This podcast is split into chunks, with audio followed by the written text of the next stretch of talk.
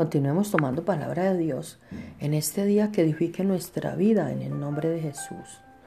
Dios no, no envió a su Hijo al mundo para condenar al mundo, sino para salvarlo por medio de él.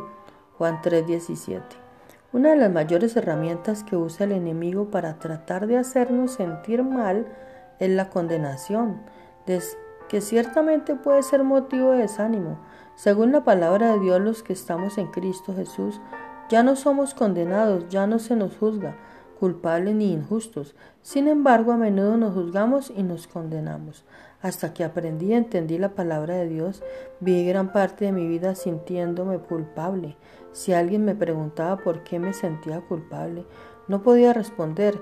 Todo lo que sabía era que había un vago sentimiento de culpa que me perseguía todo el tiempo.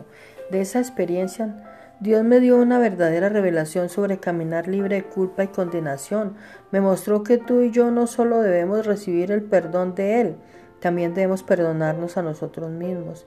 Debemos dejar de golpearnos en la cabeza por algo que Él ha perdonado y olvidó. Jeremías 31-34 y Hechos 10-15. Creo que es casi imposible desanimarse si la mente se mantiene bajo estricto control. Es por eso que en Isaías 63.3 se nos dice que Dios nos protegerá y mantendrá en perfecta y constante paz si mantenemos nuestra mente en Él. Dios tiene cosas nuevas en el horizonte de tu vida, pero nunca las verás si vives y revives el pasado.